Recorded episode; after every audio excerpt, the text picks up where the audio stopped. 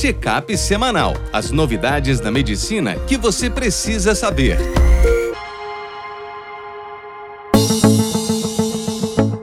Olá a todos, meu nome é Ronaldo Gismondi, eu sou editor-chefe médico do portal PebMed. Bem-vindos a mais uma edição do Check-up semanal com as novidades da medicina que você precisa saber para começar essa semana atualizado.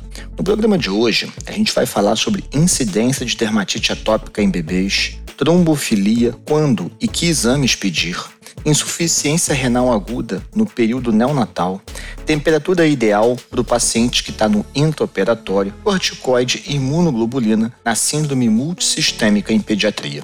O primeiro texto de nossa pediatra Roberta Esteves, aumento da taxa de dermatite atópicas em bebês que nasceram durante o primeiro lockdown de Covid-19 é um estudo irlandês que acompanhou 344 bebês no seu primeiro ano de vida no primeiro semestre de 2020 e comparou com uma base de dados irlandesa de um período antes da pandemia. 55% desses bebês eram homens, 96% brancos. Absoluta maioria deles, os testes para PCR de Covid mostraram que a prevalência de infecção nesses bebês da coorte foi baixa, apenas 4,7%. Apesar disso, a incidência de dermatite atópica, que era de 15% na coorte histórica, subiu para 25% nesse primeiro semestre, uma diferença estatisticamente significante. 20% desses bebês tinham forma moderada de dermatite atópica e 4% formas graves. Quando analisadas outras reações do sistema imunológico, as reações de alergia e sensibilização ao leite ou amendoim não mudaram nas duas coortes.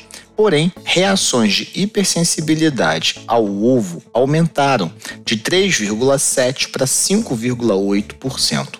Eles também observaram que a taxa de aleitamento exclusivo subiu. Ela ficava em torno de 10 a 15% entre 6 e 12 meses e subiu para 6 meses. 54% das crianças em lockdown receberam aleitamento e 35% aos 12 meses, mostrando a importância das mães com liberdade de tempo conseguirem de fato amamentar seus filhos. No segundo texto, Felipe Mesquita, nosso hematologista, quando testar para trombofilias hereditárias adquiridas em uma literatura cheia de controvérsias. Felipe faz uma revisão das principais diretrizes, dizendo o seguinte: primeiro, quando você quer pesquisar uma trombofilia, essa não deve ser feita próxima a eventos agudos tromboembólicos, a um estado de inflamação como sepse, se você teve gravidez ou aborto recente, pelo risco de falso positivo ou falso negativo, por exemplo. A presença de anticoagulante pode dar falso positivo para os anticorpos da SAF. O ideal é que nem sob tratamento a pessoa esteja, o teste deveria ser feito duas semanas após a suspensão da varfarina e dois dias após NOAX ou DOAX e 24 horas após a suspensão das heparinas. Portanto, se você fez um teste quando um doente internou no hospital com trombose, é necessário repeti-lo ao final do tratamento. Quem está indicado a pesquisa das trombofilias hereditárias? Nos episódios de tromboembolismo venoso ou arterial em pacientes jovens com menos de 50 anos e quando os episódios não têm um fator de risco conhecido. Por outro lado, o tromboembolismo venoso, num ambiente onde ele pode acontecer, como por exemplo cirurgia, trauma, câncer, não necessita de investigação adicional.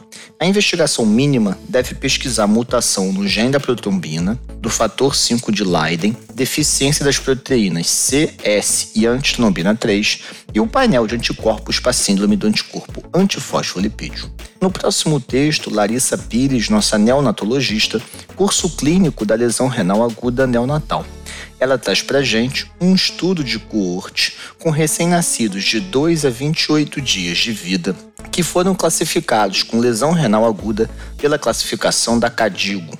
E eles consideraram os estágios 2 e 3 como lesão renal aguda grave. De um total de 4.132 recém-nascidos internados em UTI, 2,25 fizeram insuficiência renal aguda, a maioria deles, 59%, prematuro, mas não houve relação de ser mais prematuro com mais lesão renal. Na maior parte das vezes, a lesão renal aguda ocorreu em torno do sexto dia de vida. E dos critérios diagnósticos, 42% foi por redução do débito urinário apesar de uma creatinina ainda normal, mostrando a importância desse tipo de acompanhamento na UTI neonatal. A maior parte das crianças, 64%, tinha lesão moderada, estágio 1, ao passo que 11% estágio 2 e 23% estágio 3. A recuperação da função renal foi maior no estágio 1. Pacientes em estágio 2 e 3 5,4% necessitaram de diálise feita por via peritoneal nesse estágio. 16% das crianças vieram a falecer.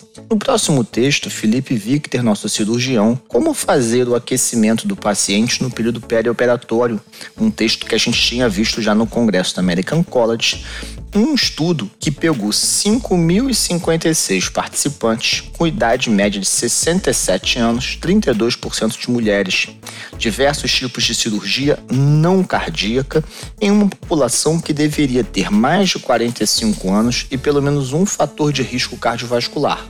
A ideia era saber se a manutenção de uma temperatura de 37 graus em comparação com 35,5 ajudaria a reduzir o risco de eventos, especialmente vasculares, no pós-operatório imediato, como, por exemplo, infarto do tipo 2, é, necessidade de transfusão, infecções e mortalidade.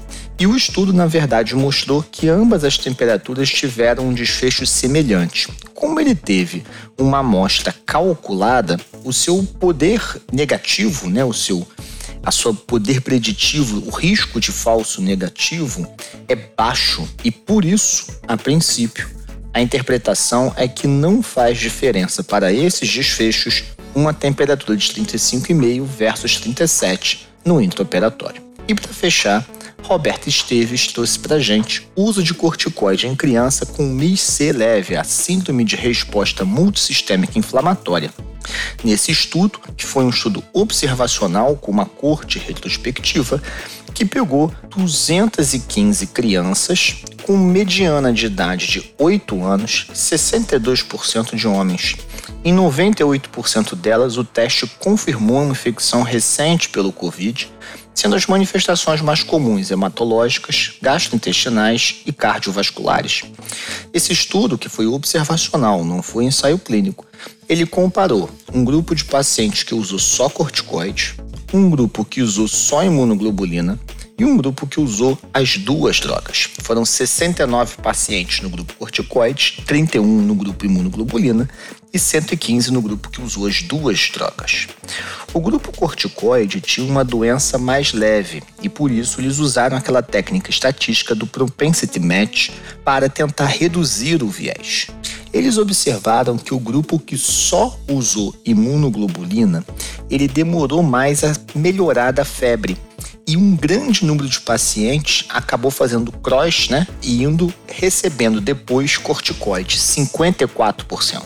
Por outro lado, o grupo corticoide, que só tinha corticoide, mas que a doença era menos grave, só 18% precisou associar a imunoglobulina, mas talvez isso pela gravidade dos doentes. Nesse grupo como um todo, a taxa de ventilação mecânica foi pequena, só 3 a 5% das crianças acabou entubada. Nenhuma criança faleceu, que é um resultado excelente. Eles observaram que o grupo que usou corticoide com imunoglobulina teve uma internação um pouco mais longa, um dia a mais, e um tempo maior de corticoide. Mas isso provavelmente porque eram doentes mais graves. Se você quiser se manter atualizado, acompanhe a gente em www.pebmed.com.br. Um abraço e até a próxima. Este foi mais um check-up semanal com as novidades da medicina da última semana.